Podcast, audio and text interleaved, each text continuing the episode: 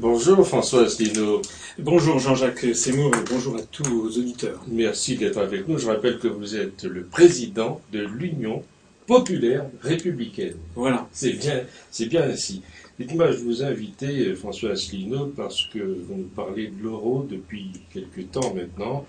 Et aujourd'hui, il y a ce dossier avec la possibilité d'une faillite de la Grèce qui serait désormais envisagée par la zone euro. L'euro est secoué, rien qui vous étonne. Euh, malheureusement, non. Rien ne nous étonne.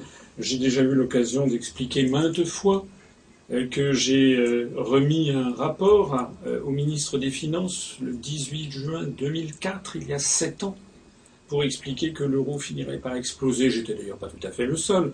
Il y avait beaucoup d'économistes qui savent que une monnaie plurinationale pose des problèmes très difficiles et, qu'en réalité, euh, dans l'histoire, elles ont toujours fini par exploser. Et on le voit, on voit bien actuellement le débat.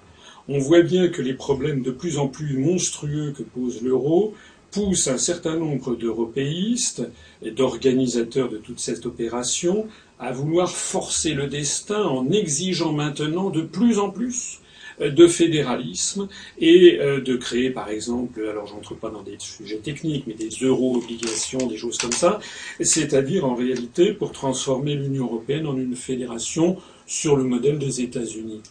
Quand Jacques Delors, par exemple, dit l'euro est aux portes du gouffre, il faut comprendre les choses de quelle manière eh bien, ça veut dire, Jacques Delors a également dit qu'il était indigné euh, il surfe, tard, non oui, oui, il surfe sur le mot indigné, vous savez, sur le mouvement des indignés. Jacques Delors a dit qu'il était indigné de voir que les 27 États qui s'étaient réunis à Wrocław en, en, Pologne ce week-end euh, ne sont parvenus à rien. Mais ça, il devrait le savoir, Monsieur Delors, parce que euh, ceux qui veulent transformer l'Europe en États-Unis, ils oublient simplement que l'Europe, ce n'est pas les États-Unis. Les États-Unis se sont créés par l'arrivée constante pendant des dizaines et des dizaines d'années d'immigrés qui avaient la même histoire, enfin qui ont commencé un pays neuf avec la même langue, une même mythologie nationale. Il y a un peuple américain dès le début. Alors qu'en Europe, il y a 27 peuples différents et chacun a ses intérêts nationaux et ses intérêts nationaux sont légitimes. Donc à quoi on a assisté? Eh On a assisté ce week-end à une nouvelle pantalonnade avec des États qui ne sont d'accord sur rien. Peut-on considérer, puisque tout est parti de là, que la Grèce, aujourd'hui, est un cheval de Troie pour l'Europe? Cheval de Troie, vous voulez dire que c'est certainement un, comment dirais-je, un, gros, un gros gravier dans la, dans, la semelle. Euh, la situation, enfin, de plus en plus de gens savent que la Grèce n'arrivera pas à, boucler ces, opérations. Le ministre autrichien, la ministre autrichienne des Finances a fait savoir ce week-end euh, qu'à tout prendre, il valait peut-être mieux euh, une faillite pure et simple de la Grèce. Euh, le ministre des Finances américain, le secrétaire aux Finances américain, M. Geithner, qui est venu en Pologne, qui est venu, mais il est venu parce qu'il avait été invité ce qui prouve à quel point l'Europe est complètement sous la domination américaine. Euh, lui-même a, tempêté pour forcer les Européens à se mettre d'accord, parce que contrairement à ce que certains disent, les, Américains souhaitent l'euro, ils souhaitent le maintien de l'euro. Il faut que les choses soient, très claires sur le, sur le sujet. Euh, en réalité, rien n'y fait. Vous savez quelle est la problématique. La Finlande, le peuple finlandais ne veut pas donner d'argent aux Grecs s'ils n'ont pas des garanties d'être remboursés. Donc ils ont posé des garanties. Du coup, les Allemands disent, ben, nous qui allons payer davantage, il faut qu'on ait aussi les mêmes garanties. Et puis les Néerlandais également. Et puis vous avez les Slovaques qui, eux, ont dit qu'il fallait que la, la, ratification de ce fonds dit FESF euh, que l'approbation par le Parlement euh, de ce fonds qui doit normalement apporter de l'argent à la Grèce ne pourra pas intervenir avant le mois de décembre. Euh, et puis vous avez la Grande-Bretagne qui, de son côté, a mis son veto aux, taxes intra-européennes que voulaient pousser la France et l'Allemagne. Et puis vous avez la France et l'Allemagne qui sont contre les euro-obligations. Et puis, et puis, et puis, et puis, voilà. Ah, donc en réalité, nous avons un, un, un système qui... Nous sommes dans une impasse. Et d'ailleurs, euh, aujourd'hui même, je crois que de nouveau les marchés sont réorientés euh, à la baisse. dès l'ouverture. Voilà, dès l'ouverture. L'euro, l'euro euh, baisse régulièrement sur les places financières internationales, ce qui d'ailleurs, soit dit en passant, n'est pas mauvais pour l'économie française, puisque nous avons un euro qui est beaucoup trop surévalué pour la compétitivité de notre économie. mais en réalité, bah, écoutez, je vais, être comme tout le monde, hein. nul ne sait où on va. Quand, on dit qu'il faut renflouer la Grèce, est-ce qu'il ne faut pas comprendre renflouer les banques de nos amis qui ont finalement prêté à la Grèce C'est un peu ça, non? Oui, c'est en partie ça. Vous avez raison, euh, mais euh, vous savez, euh, toutes les solutions techniques qui sont mises en œuvre me font penser, je le disais l'autre jour sur, BFM, une émission sur les experts économiques, à ce proverbe chinois qui dit faire de l'irrigation en période de crue. Parce qu'on prétend régler les problèmes de la Grèce, qui est trop endettée, comment? Eh bien, en lui faisant des prêts, donc en l'endettant davantage encore. On demande, effectivement, on vient au secours en réalité des banques, comme vous le dites, mais on demande par la même occasion, ce sont les Allemands qui ont exigé ça, que les banques fassent un effort en annulant une partie de leurs créances sur la Grèce. Donc en fait, on, fait on veut une chose et son contraire. Le problème dont souffre l'Europe, comme d'ailleurs les États-Unis, c'est d'un endettement euh, abyssal, endettement qui est largement dû d'ailleurs euh, à des problèmes beaucoup plus importants dont j'ai déjà, je crois, parlé, et qui est l'appauvrissement tendanciel du monde occidental suite aux décisions qui ont été prises à partir du début des années 90 de euh, libéraliser, comme on a dit, l'ensemble des mouvements de capitaux à travers le monde. Voilà. Donc en réalité, l'Europe euh, produit de moins en moins de richesses, puisqu'on voit les, les, entreprises, les usines partir dans des pays à très bas coût de salaire, et il est en train de se, se produire un phénomène euh, de basculement au niveau mondial, puisque actuellement, qui a de plus en plus de ressources, de réserves euh, sonnantes et trébuchantes, si j'ose dire, eh bien, ce sont les Chinois, les Indiens, les Brésiliens, les Russes, euh, qui en fait font le travail qui a été transféré à partir des pays occidentaux. Et alors justement, lorsqu'on nous dit que les BRIC, c'est-à-dire ces pays que vous venez de citer, ben, vont venir à notre euh, secours, qu'est-ce que ça vous explique ben, Je crois qu'on prend des rêves pour ces rêves pour des réalités. J'ai vu que M. Trichet euh, a fait euh, quasiment du pied, passez-moi l'expression, euh, a dragué un journaliste chinois ce week-end. Mais le problème, si vous voulez, si vous étiez chinois ou russe ou brésilien ou indien, est-ce que franchement vous auriez envie d'acheter des créances qui sont irrecouvrables, non seulement de la Grèce, mais ce qui vient après, c'est-à-dire l'Espagne et l'Italie. Ben non, vous préférez acheter des usines ou acheter des biens immobiliers ou acheter des entreprises. Vous n'allez pas, donc en réalité, euh, euh, et d'après les informations dont je dispose par des gens bien informés, euh, on se fait beaucoup d'illusions sur le soutien que les, fameux BRIC pourraient apporter, pourraient apporter à l'Europe et à l'Europe. Selon vous, il y a eu des fautes d'orientation, de stratégie, d'organisation même de, de la communauté européenne? Écoutez, franchement, on nous sort un nouveau traité quasiment tous les deux ou trois ou quatre ans. Et on nous dit à chaque fois, cette fois-ci, vous allez voir, c'est parfait.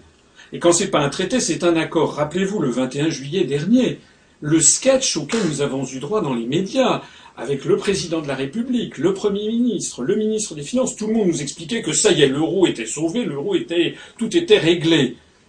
Nous voici deux mois après, non seulement rien n'est réglé, mais même ce plan n'est toujours pas mis en œuvre. Donc en fait, le problème auquel nous avons affaire, c'est que nous sommes dans une stratégie qui remonte maintenant à 19 ans, le traité de Maastricht, c'était en 1992, il y a 19 ans, eh bien nous sommes dans une stratégie qui est erronée, qui est fausse. Le problème, il est là, et les européistes ne veulent pas le voir, mais tous les pays européens se sont trompés depuis au moins 19 ans. Voilà la vérité. Est-ce qu'on a raison d'engager l'argent des Français dans ce qui est finalement une gabegie phénoménale Jean-Jacques, vous avez euh, vous posé un, vrai sujet, un vrai débat. Euh, je suis personnellement euh, assez scandalisé par le fait que personne n'en parle. La parole est beaucoup plus libre, par exemple, en Allemagne. Je ne parle pas dans les pays scandinaves ou en Angleterre. Mais en Allemagne, il y a 80% des Allemands qui sont vent debout contre les plans de sauvetage parce qu'ils savent que c'est eux, en définitive, qui vont payer. En France, vous savez que le gouvernement ne cesse que de, que de, comment dirais-je, de réduire euh, la voilure, le nombre de fonctionnaires, fermer, euh, euh, fermer des hôpitaux, rationaliser des services publics, comme on dit, c'est-à-dire fermer, fermer, fermer. Vous savez que dans la plupart des ministères, il y a de moins en moins d'argent. On nous explique que c'est d'ailleurs la modernité, mais ce sont les mêmes qui nous expliquent que nous n'avons pas d'argent en caisse et qui prennent par ailleurs des engagements qui sont phénoménaux puisqu'ils se chiffrent en dizaines de milliards d'euros. Alors on vous explique, ah mais non, non, non, ça n'est pas grave, c'est simplement des engagements.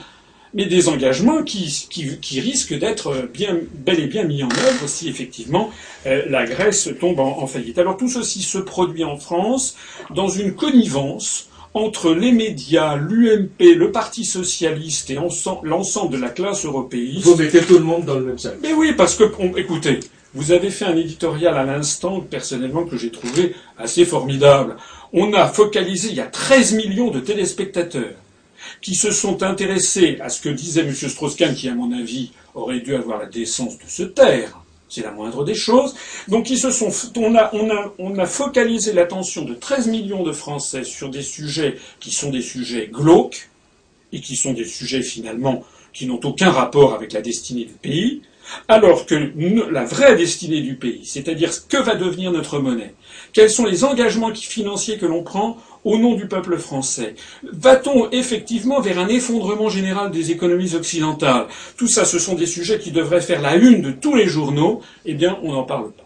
On pose la question, faut-il sortir de l'euro? Ou attendre que tout s'écroule Eh bien, vous savez, vous savez que j'ai créé euh, l'Union populaire républicaine. Nous avons un site internet, une page Facebook extrêmement dynamique, donc tous nos adhérents et sympathisants peuvent le voir. Nous avons créé ce mouvement pour sortir de l'Union européenne, de l'euro et puis de l'OTAN, et aussi de rendre à la Banque de France son droit régalien d'émission de la monnaie en revenant sur la loi de 1973. Alors certains disent Ah, mais vous dites la même chose que le Front National ou que tel ou tel autre parti. Non, pas du tout, parce que la différence, c'est que nous, nous nous sommes créés il y a quatre ans et demi pour cela. C'est pas du tout la même chose que quelques partis politiques qui, d'un seul coup, découvrant le problème de l'euro, essayent de surfer sur la vague. Et puis, par ailleurs, nous sommes un mouvement qui est, qui voulons toujours rester scrupuleusement conforme au droit. Or, actuellement, dans le droit, dans le droit international, dans les traités européens, il n'y a aucune clause, aucun article, qui permet de sortir de l'euro.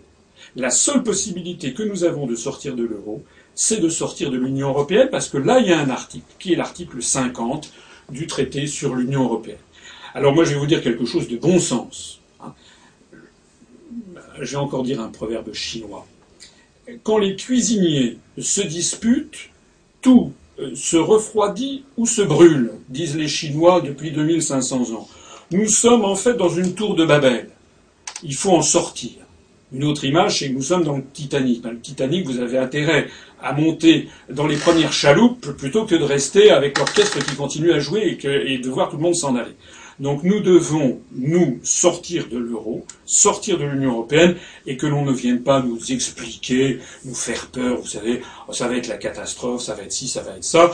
Tous ceux qui sont, qui nous prédisent la catastrophe, je leur dis, bah, allez regarder ce qui se passe en Suisse ou en Norvège, qui sont des pays en dehors de l'Union européenne, et euh, au sein même de l'Union européenne, regardez ce qui se passe au Danemark ou en Suède, qui ont euh, refusé euh, l'euro. Tous ces pays se portent nettement mieux que, la France. Donc, arrêtons de faire peur aux Français, discutons. Moi, je ne demande qu'une chose, c'est tiens, d'être invité au TF1 de 20 heures par Madame Chazal, pour dire, parce que j'ai des choses, je crois, plus intéressantes à dire et à raconter à 13 millions de Français que ce qu'a dit M. Strauss-Kahn hier. François Asselineau, aujourd'hui, on défend partout l'idée de la mutualisation des dettes. Est-ce que c'est honnête? La mutualisation des dettes, vous savez ce que ça veut dire? Oui. Ça veut dire que vous allez payer pour les copains. Alors d'abord, ce que je voudrais signaler, c'est que c'est interdit par les traités européens. C'est la clause dite en jargon anglo-saxon de no bailout. Donc ce qu'il faut savoir, c'est qu'actuellement, euh, les, aides, les aides qui sont apportées à la Grèce, et puis bientôt le problème de l'Italie n'est pas réglé. Hein. L'Italie, l'Espagne, tout ça, ça, ça, ça mijote à feu doux, mais ça n'est pas du tout réglé. Donc actuellement, ces clauses reviennent en fait à ponctionner des peuples euh, qui euh, n'ont rien demandé à personne pour donner de l'argent aux autres. Alors, ça, on touche du doigt le vrai problème de l'Europe. C'est qu'il n'y a pas de peuple européen. En France, par exemple, eh bien, lorsque la France, lorsque le contribuable euh, donne de l'argent ou intervient, par exemple, parce qu'il y a eu euh, une catastrophe naturelle euh, en Corse, ou bien dans le Limousin, ou bien aux Antilles, par exemple, ou, à l'île de la Réunion, tout le monde trouve ça normal. Parce que les Antilles françaises, la Réunion, sont des pays, sont des, sont des départements euh, français, enfin ce sont des territoires français depuis beaucoup plus longtemps, comme vous le savez, euh, que Nice, que la Savoie, que Verdun, euh, même que Lille, que la ville de Lille. Donc là, il y a un sentiment naturel d'appartenance à un même peuple. Alors que, excusez-moi, mais quel est le sentiment d'appartenance que nous avons avec les Lettons, les Slovaques, les Chypriotes? Je n'ai rien contre ces peuples, bien entendu. Mais euh, il faut d'abord savoir où sont nos intérêts et euh, nos euh, sentiments d'affection, nos liens familiaux, nos liens migratoires, nos liens économiques de toute nature. Question subsidiaire, est-ce qu'il y a encore un pilote dans l'avion Europe dans Un pilote dans l'avion Europe, je crois. Enfin, écoutez, moi je vois autour de moi un certain nombre de, de responsables européistes. je vous assure que derrière les portes capitonnées, les gens, maintenant, il y a un sentiment de panique. C'est d'ailleurs la raison pour laquelle il y a de plus en plus maintenant de responsables politiques, administratifs ou de journalistes qui commencent à venir voir l'UPR et à dire finalement, vous n'aviez pas forcément tort. Tiens, est-ce que, cher ami, est-ce que vous voudriez bien venir un petit peu nous parler? Merci François Asselineau d'avoir été avec nous. François Asselineau, président de l'Union populaire républicaine.